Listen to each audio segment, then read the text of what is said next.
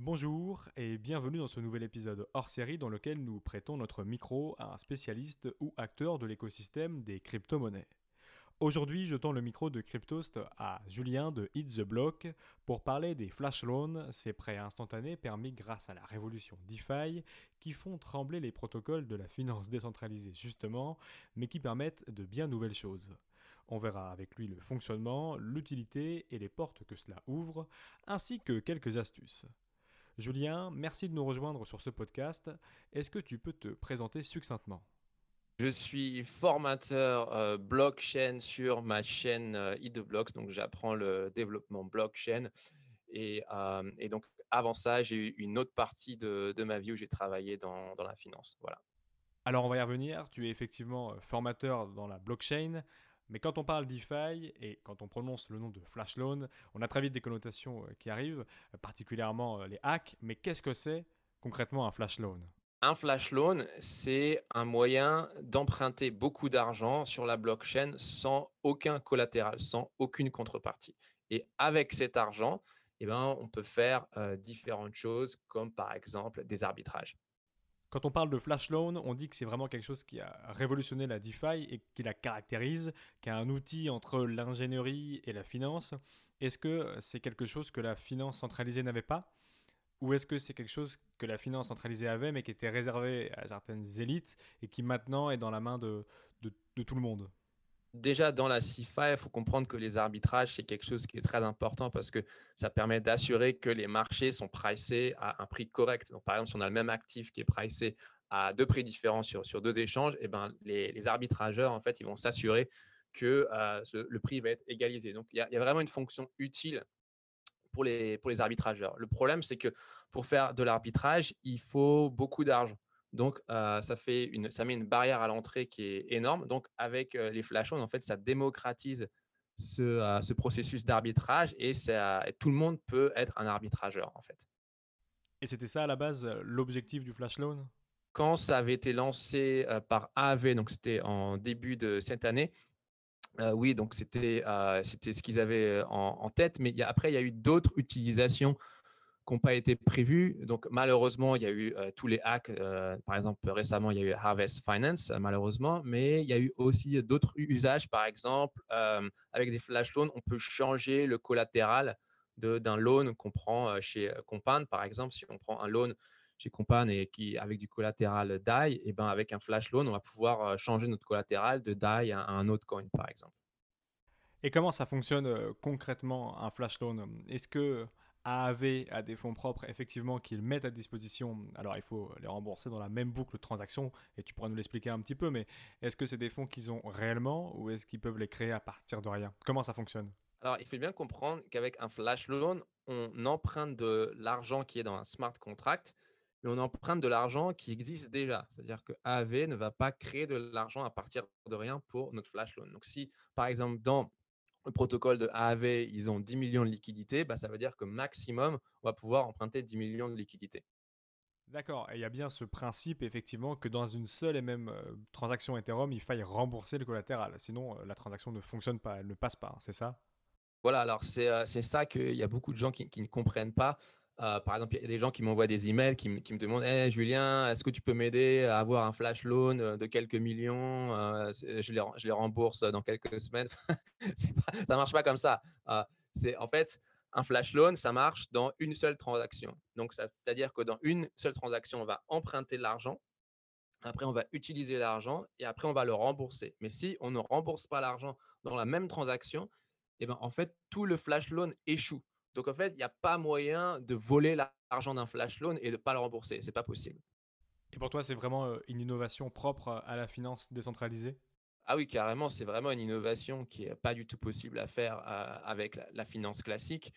Euh, et, encore, on a, on a vu qu'une toute petite partie de tout ce qui est possible avec les flash loans. Donc oui, je pense que c'est ça qui est vraiment génial avec la DeFi, c'est que ce n'est pas juste la finance centralisée réinventée sur la blockchain, mais c'est bien une réelle innovation, quelque chose d'absolument unique. Alors les flash loans, c'est utilisé, on l'a vu, pour faire de l'arbitrage, c'est aussi utilisé pour les développeurs, qui permet de tester certains protocoles, on y reviendra, toi ça te sert professionnellement, au-delà de faire des bons coups, mais ça aussi, euh, ces flash loans étaient euh, mis dans la main des particuliers avec le site Furucombo, qui permet à travers des blocs euh, de, de commencer à tâter le terrain avec les flash loans et de faire quelques opérations. Est-ce que tu as déjà utilisé ce site-là? Alors, Furucombo, quand c'est sorti, je trouvais ça vraiment génial. C'est super bien foutu. Il y a, une interface qui est, super bien. D'ailleurs, euh, l'équipe est, ici à Taïwan euh, où j'habite. Euh, et donc, c'est très bien pour s'initier au flash loan, pour commencer à, comprendre un petit peu comment ça fonctionne. le gros problème de, de Fury Combo, c'est que si on veut l'utiliser pour des arbitrages, qui est vraiment l'application numéro un des flash loans, c'est un peu difficile parce que quand on veut faire un, arbitrage, il faut le détecter et l'exécuter très rapidement.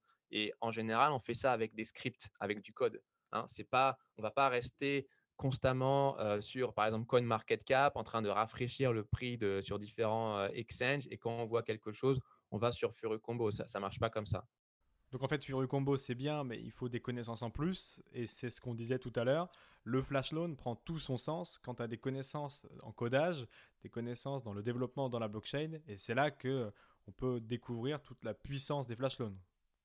C'est ça, c'est le, flash loan, c'est quand même quelque chose qui est assez technique et ça, ça va être assez difficile de créer des outils euh, visuels où des, euh, des, utilisateurs finaux pourront euh, utiliser des, flash loans. En tout cas, du point de vue de l'arbitrage. Après, il peut y avoir des, des utilisations plus utilitaires, comme par exemple swapper le collatéral sur un, loan qu'on fait sur Compound, par exemple.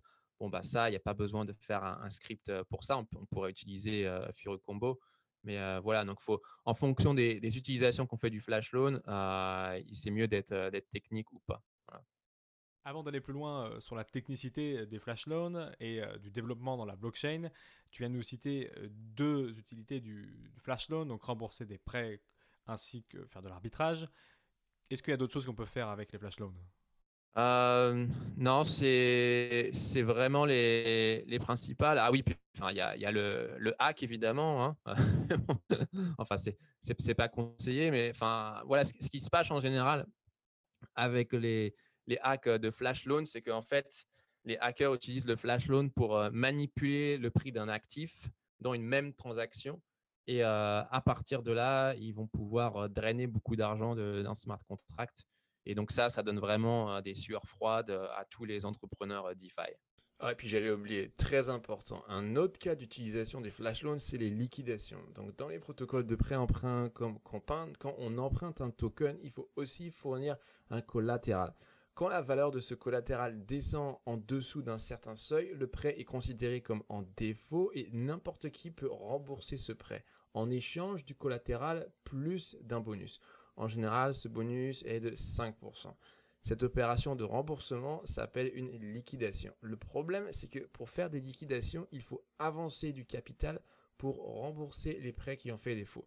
Mais avec un flash loan, pas besoin de posséder soi-même du capital. On peut faire des liquidations sur des sommes gigantesques, par exemple des millions de dollars, et on gagne le bonus de remboursement sur la base de ce montant énorme ce qui peut faire au final des profits assez importants. Ce hack, justement, c'est ce qui est arrivé euh, à Harvest notamment? Alors, euh, alors, il y a eu tellement de hacks récemment que je me mélange un petit peu les, les, pinceaux de quel hack et quoi. Mais par exemple, il y a eu euh, un hack, il y a, il me semble, la semaine dernière de Cheese Bank qui a, qui a été volé de un peu plus de 3 millions de dollars. Et donc, oui, c'est ce qui s'est passé pour eux, c'est-à-dire qu'il y a un flash loan qui a manipulé le prix d'un actif qu'il y avait euh, sur un de leurs pools. Après, ils sont rentrés dans le pool, mais à un prix euh, modifié. Après, ils ont utilisé le flash loan dans l'autre sens pour remanipuler le prix de l'actif dans, dans l'autre sens. Après, ils, ont, euh, ils sont sortis du pool et donc ils ont fait un profit à cause de ça. Et donc, ce type de hack, en fait, il, est déjà connu. donc, en gros, pour les, les, protocoles DeFi, il ne faut surtout pas qu'ils utilisent ce qu'on appelle des on-chain oracles donc des, oracles sur chaîne, parce que c'est des oracles qu'on peut manipuler facilement avec un, flash loan. C'est-à-dire comment ça fonctionne concrètement? Ça veut dire qu'ils arrivent sur Harvest, et il me semble que c'était ça d'ailleurs le, problème, à rentrer sur le Volt ou le pool DAI et à modifier le prix du FDAI à la baisse puis à la hausse, c'est ça? Oui, alors le, le, cas classique, c'est par exemple si tu veux entrer sur un pool, euh, on va dire, euh, qui, est indexé sur, euh, sur le DAI. Donc, en fait, pour, pour avoir un, LP token, c'est ce qu'il appelle un Liquidity Provider Token, c'est ce que tu as en échange quand tu investis sur le pool.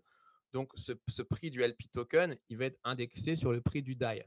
mais, donc, mais le prix du DAI, il va falloir le, le prendre quelque part. Donc, la mauvaise façon de prendre ce prix, c'est d'utiliser euh, l'oracle, on-chain oracle de, Uniswap. Donc, en gros, le, smart contract de, Harvest, par exemple, il demande au, prix de, au, smart contract de Uniswap, OK, quel est le prix de, DAI à ce moment-là? Mais le problème, c'est qu'avec un flash loan, en fait, on peut manipuler le prix de DAI juste avant de rentrer dans le pool. Donc, en fait, Harvest, lui, va croire que le prix de DAI, il est, par exemple, très bas. Donc, on va, avoir, euh, on va pouvoir acheter ces LP tokens sur Harvest à, un prix trop bas.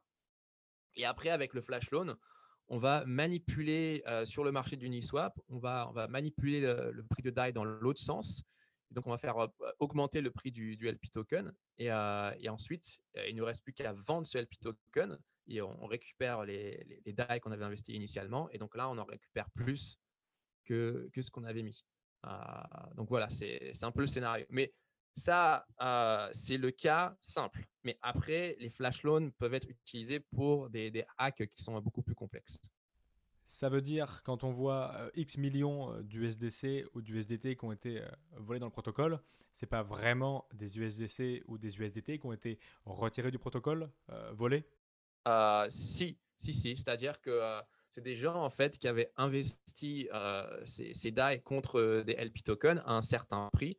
Et grâce à cette manipulation de marché, et eh ben, euh, avant, là où, par exemple, dans le pool, il y avait peut-être 3 euh, millions de DAI, ben maintenant, il n'y en a plus que, que, 2 millions. Et donc, les gens qui ont leur, leur LP token, bah, maintenant, quand ils veulent euh, en fait, échanger leur LP token contre les DAI, bah, il n'y a, pas assez de DAI dans le pool pour pouvoir leur donner un prix correct. Et justement, quand on voit qu'il y a des USDC ou des USDT qui ont été volés et qu'on sait que ce sont des entreprises centralisées qui les gèrent derrière, pourquoi on ne gèle pas les tokens qui ont été piratés, enfin qui ont été hackés en fait, ça, dépend vraiment des tokens. par exemple, DAI, c'est décentralisé, donc il n'y a pas moyen de, contrôler ça. après, USDC et Tether, effectivement, c'est centralisé. Et on pourrait se retourner vers le, le, gérant de tout ça. Mais en fait, ce qui se passe, c'est que les hackers, ils sont pas bêtes. Ils gardent pas les profits en, en, DAI ou en USDC. Ce qu'ils font rapidement, c'est qu'ils les changent. Donc, ils les transforment en général en wrap Bitcoin ou Gen BTC. Et, après, ils transforment ces tokens en, Bitcoin. Et après, ils utilisent un, mixeur Bitcoin pour anonymiser le truc. Et après, ils finissent avec des, Bitcoins qu'ils arrivent à, à, vendre quelque part et on n'entend plus parler d'eux. Au-delà d'être euh, spécialiste des flash loans, tu es euh, formateur dans la blockchain justement. Euh, qu'est-ce que c'est concrètement d'être développeur dans la blockchain?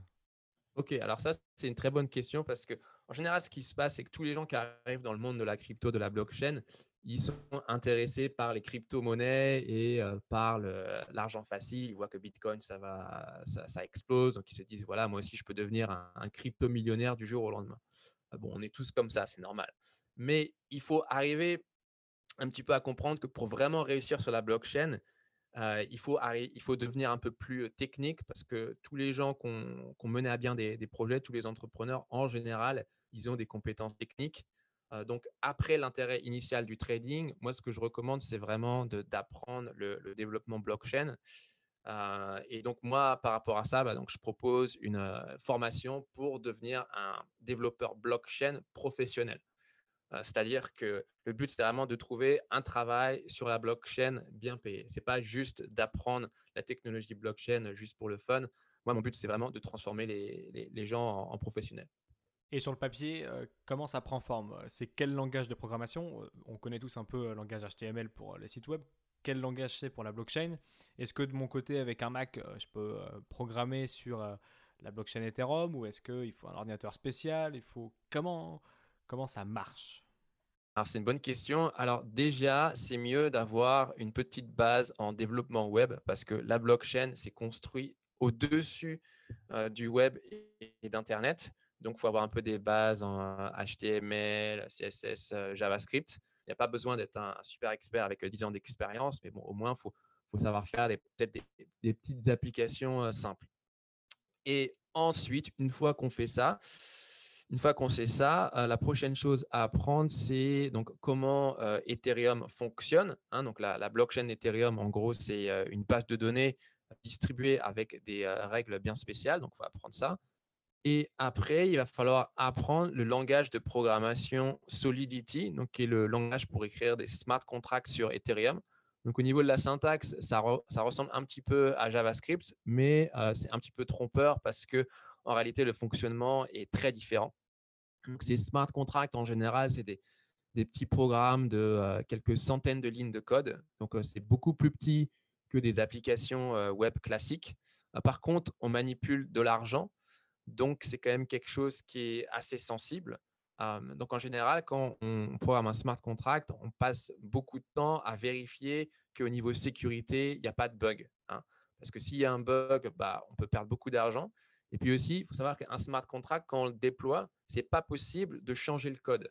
Donc ça aussi, c'est un gros problème et c'est une grosse différence avec le développement web classique. Hein. C'est-à-dire qu'une application web, par exemple Facebook, si ils déploient un bug, bah, ce n'est pas la fin du monde parce qu'ils peuvent toujours le corriger dans un autre déploiement. Avec un smart contract, ça ne se passe pas comme ça. Est-ce qu'un élève, à la fin de ta formation, il peut créer euh, un fork de Uniswap? Voilà, c'est ça, c'est quelque chose qui est tout à fait faisable. Après, en, combinant ce qu'on apprend dans ma formation avec du marketing, c'est complètement possible de lancer son projet blockchain. voilà, il y a déjà eu des entrepreneurs qui sont passés par ma formation. Euh, par exemple, le CEO de FutureSwap. Donc, FutureSwap, c'est un, protocole DeFi dont on a entendu parler au, début de cette année. Là, ils sont, ils sont encore ils sont en train de bosser sur un upgrade. Donc là, pour l'instant, on n'entend pas parler d'eux. Mais voilà, donc ce, ce, CEO, il a fait ma formation et après, il a réussi à, lever un million de dollars pour son projet. voilà, donc il y a vraiment des choses très, très intéressantes à faire en tant que développeur blockchain. Euh, il y a beaucoup d'investisseurs qui sont dans ce milieu-là. Euh, c'est beaucoup plus facile de lever de l'argent dans ce domaine que, que dans plein d'autres industries. Donc, il y a, les, les opportunités sont, sont, vraiment gigantesques. Tu me disais en off tout à l'heure, 2020, euh, alors que ça a été une année noire pour beaucoup de secteurs avec la pandémie du Covid-19 qui a frappé, beaucoup d'autres secteurs dans la crypto, dans la blockchain, dans la DeFi, dans les formations, ça a été une très belle année? Bah, carrément. Alors, euh, je pense que ce qu'on avait déjà beaucoup d'éléments qui étaient en place avant que tout ça commence parce que donc on avait déjà la, fondation, le stablecoin euh, DAI euh, qui a commencé à être de plus en plus utilisé. On avait Uniswap aussi qui commençait à être de plus en plus populaire. on a eu l'étincelle un petit peu avec les, flash loans en, début d'année. Et donc, en fait, l'envolée DeFi a commencé avant la crise. il n'a pas été trop impacté par la crise. Et c'est d'autant plus incroyable, en fait, parce que moi, je trouve ça vraiment incroyable que cette, industrie puisse à ce point exploser dans un univers qui est aussi défavorable. Parce que dans ces cas-là, on se dit, mais qu'est-ce que ce serait dans une économie qui serait super bullish? Donc, voilà, c'est pour moi, la, blockchain, c'est vraiment une industrie qui est qui increvable. Plein de fois, on a entendu des journalistes dire Ah, ça y est, c'est fini, c'est le, euh, là, c'est le, le, coup, euh, le, coup ultime pour la blockchain. Et non, la blockchain, elle est toujours revenue plus forte après. Donc voilà, c'est toujours quelque chose qui m'a beaucoup impressionné. comment tu as perçu l'arrivée de la DeFi Finalement, Internet a tout bouleversé. sauf le milieu bancaire, on a toujours été le client, plus ou moins numérique, hein, plus ou moins digital, mais c'est toujours la position de client. Et là, avec la DeFi, on devient acteur. Comment tu as perçu ce changement de paradigme où la blockchain a encore réussi à rabattre les cartes et à faire des choses assez folles avec la finance qui était euh, réservée aux mêmes gens depuis très longtemps? Oui, bah c'est vrai que c'est un, un, changement euh, sociétal et je pense qu'on n'en prend pas encore conscience parce qu'on est vraiment euh, au tout début de tout ça. Mais oui, il faut bien voir qu'au niveau de l'innovation technologique, le, monde de la finance a toujours été énormément à la traîne. Par exemple, il n'y a pas d'API pour une banque. Si par exemple, je suis une startup que je veux construire un espèce de service financier connecté à des banques, etc., bah, c'est extrêmement difficile parce que je ne peux pas toquer à la porte des banques, BNP, Société Générale, etc., et leur dire voilà, vous avez votre REST API, etc. Non, ils vont dire non, non, on, ne partage rien du tout. donc, par rapport à ça, le fait que tout cet écosystème de la blockchain soit, soit ouvert, c'est vraiment un gros changement. Quand on est entrepreneur DeFi aujourd'hui et qu'on veut construire son propre projet, on n'a pas besoin de demander l'autorisation à d'autres projets pour s'intégrer à leur smart contract. Les smart contracts qui sont complètement libres d'utilisation.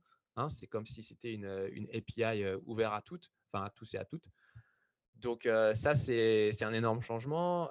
aussi, ce qui est absolument gigantesque, c'est le fait qu'il y a peu, pratiquement pas de régulation pour tout ce qui est DeFi, blockchain aujourd'hui. Donc ça, encore une fois, c'est un environnement qui est extrêmement propice à l'innovation. En comparaison, si on veut faire de l'innovation dans le domaine de la finance classique, pour le, Pékin moyen, c'est quasiment impossible parce qu'il tout de suite, il va falloir des, il va y avoir des régulations incroyables. Par exemple, il me semble qu'aux États-Unis, si on veut créer une banque, il faut au moins 20 millions de dollars euh, qui, sont, qui soient loqués quelque part, des, frais d'avocat euh, incroyables, etc. Et donc, à cause de ça, ça reste le précaré d'une certaine euh, élite qui se sent pas du tout bousculée par la compétition et donc, par rapport à ça, bah, qui, qui continue de nous faire pâtir d'une technologie antique avec, avec des, coûts absolument incroyables. Les, coûts de transfert de l'argent, c'est aujourd'hui, c'est de la folie. Alors, si on, vit en France, qu'on fait que des, transferts de monnaie en France, bon, peut-être qu'on s'en aperçoit pas toujours. par exemple, moi qui vis à l'étranger et qui fait souvent des, des transferts entre pays, mais c'est à chaque fois c'est la panique. Enfin, les, systèmes de, transfert ne sont, pas du tout, euh, comment dire, euh, standardisés. À chaque fois, il y a, toujours la petite corde. Un, système utilise l'IBAN, l'autre aux États-Unis, encore un autre truc, etc. Quand on compare ça avec le transfert d'argent sur la blockchain, mais c'est le, jour et la nuit, quoi. sur la blockchain, voilà, pour moi, c'est super facile de, travailler avec des gens. Euh, par exemple, si j'embauche un, freelancer pour ma chaîne Hit et que je dois le payer, bah voilà, tout ce que j'ai besoin, c'est son adresse Ethereum et boum, j'envoie l'argent et puis c'est tout. Donc oui, oui, il y a une, grosse, grosse pression de, la DeFi. après, ce qui va être intéressant, c'est de voir comment ces deux mondes, la, DeFi et la finance centralisée, vont, vont co-évoluer. Il y a beaucoup de gens qui disent que voilà, la DeFi va écraser la, finance centralisée. je ne suis pas sûr que ce soit aussi spectaculaire que ça. Je pense qu'il y aura quand même une longue période où les deux coexisteront et où la, finance centralisée va, euh, va un petit peu faire semblant de devenir, euh, comme la DeFi, va faire semblant de devenir un peu plus euh, open. Mais en fait, pas du tout. Un dernier exemple en date, il y a PayPal qui a annoncé que donc, on va pouvoir acheter des, bitcoins et de, de l'Ether sur leur plateforme. Mais en fait, tout ça, c'est un peu n'importe quoi, puisque en fait, ils ne donnent pas vraiment accès à la clé privée. C'est eux qui contrôlent tout. Donc, tous les cryptos qu'on achète avec PayPal, ça, ne peut pas être transféré à notre adresse. Donc, ça veut dire que du jour au lendemain, s'ils décident de loquer notre compte, bah, ce, qu'ils font d'ailleurs pour un oui ou pour un non, c'est fini. donc, voilà, c'est assez intéressant ce qui va se passer. Et, l'année prochaine, je pense qu'il va y avoir de plus en plus de bras de fer entre la DeFi et les régulateurs. On va voir ce qui va se passer. Toi qui arrives de la finance euh, traditionnelle, quand tu as vu tout ce qui se faisait un peu dans la DeFi, quand tu as vu que des tokens, euh, d'ailleurs j'en ai parlé à quelques connaissances euh, dans la finance traditionnelle, qui se disent non mais attends, ce token de gouvernance machin, qu'est-ce qu'on s'en fiche de sa valeur, comment ça se fait qu'il soit aussi haut? Toi, comment tu leur expliques que derrière ce token, il y a un peu plus que du vide?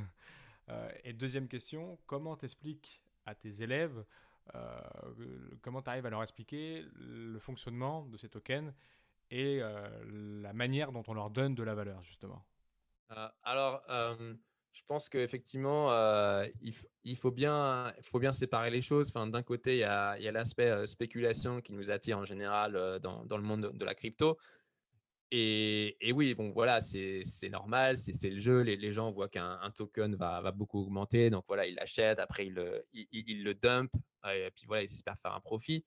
Mais donc on peut, voilà, on peut jouer un petit peu à, ces petits jeux, mais il ne faut pas vraiment avoir trop d'espoir par rapport à ça. voilà, quelqu'un qui part de rien, de d'aucun capital, je lui conseille pas de mener, de, mettre tous ses espoirs là-dedans et de, croire qu'avec ce genre de choses, il va, il va devenir riche. Non. Ce qu'il faut voir vraiment, c'est que le, vrai changement sociétal qui est apporté par la blockchain, et donc par exemple, bah, ces, tokens de, gouvernance, ils peuvent vraiment changer la société en profondeur, en fait, en, retirant le besoin qu'on a d'avoir tous, ces, tous ces dirigeants politiques dans le futur, on pourrait vraiment avoir un système avec des, communautés beaucoup plus autonomes. Et, donc voilà, elle, est là vraiment l'innovation. Et donc ça, c'est l'expérience gigantesque qui est en train d'être faite avec tous ces protocoles DeFi. C'est vraiment la communauté qui décide de, l'évolution du protocole. Et voilà, et c'est ça qui est, qui est, vraiment génial. Donc oui, donc pour les gens qui veulent spéculer sur, sur tous ces tokens de gouvernance, vous pouvez le faire, voilà, juste pour le fun, mais faut, faut quand même pas trop investir.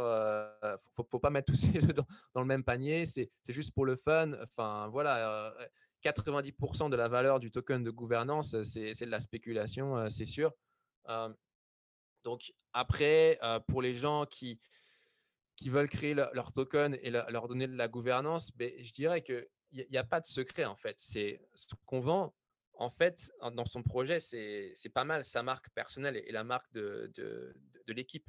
Donc, il faut être sérieux, il faut s'engager dans le monde de la blockchain euh, sur le long terme pour développer sa réputation. Et quand on a une bonne réputation, eh ben, les gens ils penseront qu'il y a de la valeur dans le token, il y a de la valeur dans le projet. Par exemple, c'est le cas d'André euh, Cronré. Il n'a pas besoin de faire du, des, comment, des, spots publicitaires ou des, campagnes marketing, etc. Non, les gens croient en lui et quand il fait un projet, et eh ben, tout de suite, les, gens arrivent sans aucun problème. Donc voilà, il faut, faut, plutôt investir dans sa réputation sur le long terme, je dirais. Sur les tokens de gouvernance, Uniswap par exemple, on a vu depuis qu'ils ont lancé le token Uni qu'il y a quelques problèmes. les votes ne fonctionnent pas parce que les gens ne votent pas et qu'il faut un minimum de, il me semble, 40 millions de votes à chaque fois. Comment ça se fait que ce gros protocole-là, qui est sans doute le protocole de DeFi référence, euh, n'arrive pas à utiliser son token de gouvernance euh, correctement? Je pense qu'on est encore en train d'expérimenter sur tous ces modèles euh, de gouvernance. Donc, c'est normal qu'il y ait encore un petit peu des ratés par rapport à ce niveau-là. Bah, par exemple, peut-être que la solution, ce serait d'avoir un système de bonus-malus par rapport aux gens qui, votent ou qui ne votent pas. Donc, quand on a les tokens de gouvernance, bah, si, euh, si on rate un certain nombre de, votes, bah, peut-être qu'on est un peu pénalisé. Au contraire, si on, si on vote régulièrement, on va, on va peut-être avoir euh, un peu plus de, tokens. Un peu de la même façon euh, dans le staking sur Ethereum 2.0 fonctionne. En tant que validateur, si on manque des blocs qu'on ne, ne valide pas, bah, on finit par perdre un petit peu son, son stake petit à petit. je sais que pour le, le vote dans, le monde de la politique, il y, a des gens qui lancé aussi cette idée hein, de pénaliser les, gens qui ne votent pas. Donc voilà, peut-être que c'est ce que c'est ce qui fera dans le futur. Enfin, en tout cas, on a encore le, temps d'expérimenter pour trouver le, modèle qui fonctionne. Est-ce qu'on peut devenir millionnaire avec les flash loans ah, En théorie, oui. après, ça va demander quand même des efforts. Hein. donc c'est pas c'est impossible qu'une personne qui connaisserait un flash loan juste voilà se renseigne quelques jours, euh, trouve un, arbitrage d'opportunité, utilise un flash loan et, devienne millionnaire. C'est, certainement un, processus un peu plus long, de certainement plus, plusieurs mois, euh, voire plus, à faire des, recherches, à mettre des, scripts euh, en place, à peaufiner un petit peu ces, scripts. Donc, c'est un petit peu ce qu'on voit dans ma formation sur, sur le flash loan. Et on fait tourner ces scripts et puis, et puis tout d'un coup, quand le marché bouge, et ben, tout d'un coup, tous les scripts s'activent, trouvent des, opportunités. Euh, voilà, ça, ça marche un petit peu comme ça. C'est un petit peu comme. Euh, je dirais que c'est un peu similaire euh, au, surf, en fait. si on va. Pour, les gens qui font du surf, bon, bah, on va.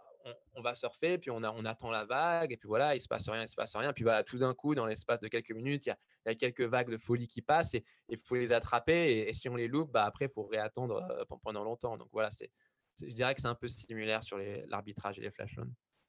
Est-ce que tu pourrais donner un conseil à deux personnes différentes? La première, à celui qui a envie de se lancer dans le développement, euh, de s'essayer au code dans la blockchain. Qu'est-ce que tu pourrais lui donner comme conseil pour démarrer? Et la deuxième personne, c'est celui qui a envie de s'essayer au flash loan. Comment là aussi il pourrait démarrer? Est-ce que tu as un petit conseil pour, ce, pour ces deux personnes-là? Ok, alors euh, d'abord pour celui qui veut devenir un, développeur euh, blockchain ou entrepreneur, dans les deux cas, je considère de, je conseille d'abord de commencer par, par la technique. Ainsi, si on veut être entrepreneur, au début, le prototype de son projet, on va très certainement devoir le coder soi-même. Il y a très peu d'entrepreneurs à succès qui, je sais pas, qui, dépensent du 50 000, 100 000 euros pour leur premier prototype. déjà, bon, bah, il y, a peu de gens qui, sont, qui, ont envie de dépenser cet argent-là, de mettre autant de risques pour un prototype. Et deuxièmement, quand on travaille sur son prototype, il faut faire beaucoup de changements assez rapidement. Et donc, si on travaille avec des développeurs externes, en fait, ça va vraiment ralentir le, process. Alors que si on bosse nous-mêmes sur notre propre prototype, bah, c'est rapide de faire les changements. On n'a pas besoin d'envoyer de, un email à, nous-mêmes. Hein. La communication est plus facile. Donc, donc ça, c'est super important. après, une fois que le prototype est, en place, ce qui peut être intéressant, c'est de participer à des hackathons. Donc, il y en a plein dans le monde de la blockchain avec le hackathon, on va essayer de remporter. Euh, donc, en, gros, un hackathon, c'est une, compétition de, programmation pour ceux qui ne connaissent pas. Donc, grâce à ce hackathon, l'objectif, c'est d'arriver euh, parmi les, finalistes et, de se faire euh, remarquer. Et après, quand on se fait remarquer, bah là, il y a les investisseurs qui commencent à se ramener. Et, donc, très rapidement, on peut avoir du 100 000, 200 000, 300 000 euros d'investissement, voire plus. Par exemple, les deux frères qui ont créé Instadab, donc c'est des, des, Indiens de crois qu'ils avaient 17 et 18 ans à l'époque quand ils ont créé ça en 2018. Ils ont fait un hackathon. Six mois plus tard, euh, ils ont reçu, il me semble, 2 millions de funding, notamment de Andersen Horowitz, qui est un des, plus gros fonds d'investissement dans, la Silicon Valley. Donc voilà, il y, a un peu une trajectoire euh, bien tracée pour ceux qui veulent créer des, projets euh, blockchain. et ensuite, pour, pour celui qui est intéressé dans les flash loans, donc, euh, donc évidemment, bah, je, considérais, je conseille au début d'expérimenter un petit peu avec euh, Furu Combo. Et après, la prochaine étape, ce serait de créer un, script d'arbitrage qui puisse exécuter les, flash loans automatiquement. Et donc là, c'est là où ma formation sur les flash loans euh, peut être assez intéressante. Et après, pour encore plus pousser le truc, eh ben, il faudrait customiser en fait les, scripts que moi je donne dans mon cours. Donc dans mon cours, on fait un arbitrage entre Kyber et Uniswap. Mais après, c'est possible de customiser ce script et de faire des arbitrages entre, encore plus d'échanges, donc pour avoir encore plus d'opportunités de, euh, de, faire un profit. Et, après ça, après ça bah, je conseille de, se mettre à, fond, euh, sur, la, technique, de vraiment de, de devenir développeur blockchain et de ne pas rester euh, juste sur le flash on. Le flash on, c'est l'apéritif. Voilà. Et, et qu'est-ce qu'il peut y avoir justement après cet apéritif? bah, en gros, euh, quand on devient développeur blockchain, donc euh, il y, a deux options. Hein. Enfin, soit un, on, crée son, projet blockchain, soit deux, on devient un employé et on travaille pour euh, un projet blockchain. Alors, ce qui est très intéressant, c'est que les, salaires des développeurs blockchain sont, assez élevés. Ils sont plus élevés que les développeurs normaux. Euh, donc, euh, moi, je cite toujours le chiffre de, de 100 000 dollars par an. Euh, un développeur blockchain, c'est tout à fait possible de gagner cette somme. c'est même, possible de gagner encore plus que ça. alors, je sais que pour les gens qui travaillent avec les entreprises françaises, ça peut sembler un peu fantaisiste d'avoir des salaires comme ça. Mais ce qu'il faut voir, c'est que la blockchain, c'est une entreprise qui est complètement globalisée. Il y a beaucoup de gens qui travaillent en remote. Donc, par exemple, de France, on peut travailler pour une entreprise qui est en Angleterre ou aux États-Unis, euh, ce qui paie en général plus. Euh, voilà, donc si on a les compétences, les entreprises à l'étranger, elles sont, euh, elles sont OK pour, embaucher où le talent se, trouve. Voilà, donc voilà, c'est un, petit peu ça qui est après. Et de toute façon, même si, en fait, ce qui se passe, il y a beaucoup de gens qui commencent par devenir un, un, employé dans un projet blockchain et après, ils deviennent entrepreneurs à leur tour. Voilà, donc, euh, tout est possible. Et dernière question euh, de notre échange, toi, quel projet DeFi tu aimerais voir arriver pour faire passer encore un cap à cette technologie? Euh, je pense qu'il serait assez intéressant de voir de plus en plus d'intégration avec des moyens de, des, de moyens de paiement avec la blockchain, par exemple dans le monde du e-commerce. donc, si on voit de plus en plus de, de, de merchants qui acceptent des, des, cryptos. Donc, il pourrait y avoir une startup qui se, qui se concentre là-dessus. Euh, si on pouvait avoir un gros acteur du genre Amazon, par exemple, qui commence à intégrer la crypto, bah là, ce serait vraiment euh, quelque chose euh, d'énorme. aussi un projet qui se concentre sur, par exemple, le, paiement des, salaires en, crypto. vraiment des, des qu'on commence à, s'attaquer au, gros pan de, du monde de, la finance centralisée. Et, je pense que très bientôt, on, aura les, moyens de, rivaliser à ce niveau-là. Merci beaucoup Julien d'avoir répondu euh, à toutes nos questions. Euh, je pense que ça a permis d'avoir un aperçu global euh, des flash loans qui sont tout de même une pierre importante dans l'édifice DeFi. N'hésitez pas à aller faire un tour sur son site web It's the Block pour vous renseigner un peu sur toutes ces formations. N'hésitez pas non plus à nous proposer sur Twitter ou Telegram le nom de d'autres intervenants que vous aimeriez entendre sur ce podcast. D'ici là, restez curieux et connectez au site de cryptost.fr pour être à l'affût de toutes les dernières news crypto.